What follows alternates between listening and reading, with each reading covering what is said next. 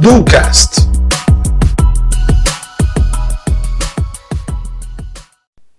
Olá, tudo bem? Seja muito bem-vinda e muito bem-vindo ao 24º episódio do nosso canal. Bom, no último episódio nós falamos sobre a importância de se entender os passos futuros da sua carreira e sobre quais conhecimentos são totalmente necessários para que esse crescimento de carreira seja totalmente sustentável. Ou seja, o não sei não era uma opção nesse caso. Nesse episódio, a gente vai continuar nessa linha de conhecimento, mas focando ainda mais em uma carreira empreendedora. Afinal, o que a gente precisa fazer para empreender com sucesso no Brasil? Para isso, eu dividi esse episódio em quatro etapas. São elas: dados estatísticos, o ambiente na formação da personalidade, fatores de sucesso em empresas exponenciais e dicas finais. Iniciando então por dados estatísticos, dois principais dados me chamaram a atenção.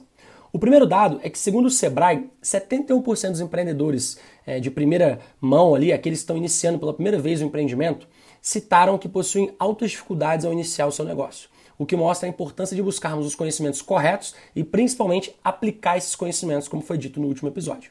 O segundo dado é que, segundo a Global Entrepreneurship, 22% dos empreendedores no Brasil são jovens entre 18 e 24 anos, o que me leva a uma segunda conclusão sobre essa faixa de idade. Geralmente, jovens possuem menos medos de se arriscarem, se é que empreender pode ser realmente considerado um grande risco. Eu, por exemplo, considero que trabalhar para algumas empresas pode ser mais arriscado do que determinadamente você empreender. Isso tudo é uma relação ali de comparação.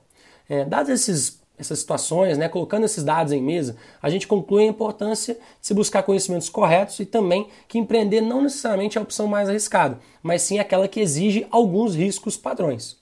Partindo então para a segunda opção, né, para a segunda etapa, na verdade, eu gostaria de falar um pouco sobre a importância do ambiente na formação da personalidade empreendedora. São raríssimos os empreendedores que conseguem crescer sozinhos e sem nenhuma rede de contato altamente estratégica. Contatos estes podem ser vistos como mentores, ou seja, pessoas que não apenas te inspiram, mas principalmente te ajudam a não cometer os mesmos erros que eles cometeram antigamente. Rede de contato, fortes principalmente, é uma obrigação para todo empreendedor que quer crescer. Inclusive, se quiser conversar comigo a respeito, é só me chamar no meu Instagram, o link está sempre na descrição do canal, ok? Chegamos então à terceira etapa, e aí eu gostaria de apresentar para vocês uma pesquisa feita com empresas de crescimento exponencial muito rápido. Segundo a pesquisa, os principais fatores da geração de crescimento dessas 200 empresas foram na ordem: tempo, em primeiro lugar, time e execução, em segundo lugar, ideia outlier, em terceiro lugar, modelo de negócios, em quarto lugar e investimento, em quinto lugar.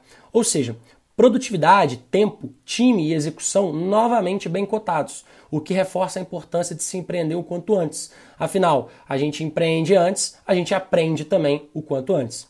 Afinal, produto e ideia que nasce pronta, nasce tarde, tá lembrado?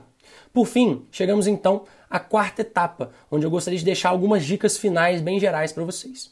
Primeira dica é que donos têm que saber vender. Aprenda sobre venda e marketing sempre que possível. Não existe a possibilidade de apenas ter vendedores externos. Você tem que saber vender o seu produto. Então estude essa área. A segunda dica é trazer uma equipe para o seu lado. Essa ideia de ganhar sozinho é ganhar pouco, pessoal. É ignorância. Nunca ganhe sozinho. Sempre traga pessoas porque você vai ganhar muito mais. E eu não estou dizendo apenas financeiramente. Terceiro fator Terceira dica que eu daria é você se envolver com tecnologia, mesmo que minimamente. Negócios sem tecnologia têm menos chance de sucesso futuro no atual cenário mundial.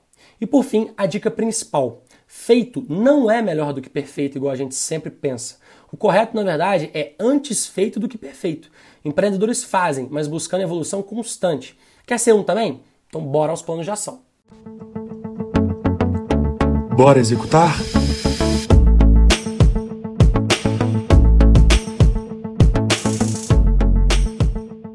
Iniciando os planos de ação, primeiro plano de ação eu gostaria que vocês voltassem ao episódio número 9, Empreendendo por Acaso, e linkar a minha história, que eu contei nesse episódio, com as dicas que eu dei e verificar se faz sentido e se tem uma comparação interessante entre as dicas que eu dei e a minha história como um todo. O segundo plano de ação eu pedi para você fazer duas listas. Uma com as suas capacidades diferenciais no meio em que você está inserido, e outra com problemas desse meio. Poderia você então resolver alguns desses problemas com algum empreendimento? Testa lá, só de curiosidade. E o terceiro plano de ação, eu queria potencializar a sua rede. Então eu queria que você fizesse uma lista de três pessoas que você deva ter ao menos um contato mínimo periódico. Esse periódico pode ser semanalmente, quinzenalmente ou mensalmente. Não pode passar de mais, menos de uma vez por mês. De preferência, pessoas que também empreendem. Grude nessas pessoas e aprenda.